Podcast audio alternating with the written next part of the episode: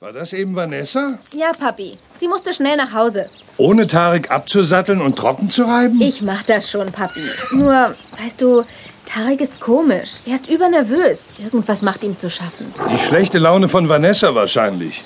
Pferde spüren so etwas. Stimmt. Und dass Vanessa ihn stehen gelassen hat wie einen nassen Regenschirm, hat ihm sicher auch zu schaffen gemacht. Hm. Behalten wir ihn im Auge. Sag Flavio Bescheid. Und dann kümmere dich um Domino. Ihr braucht genügend.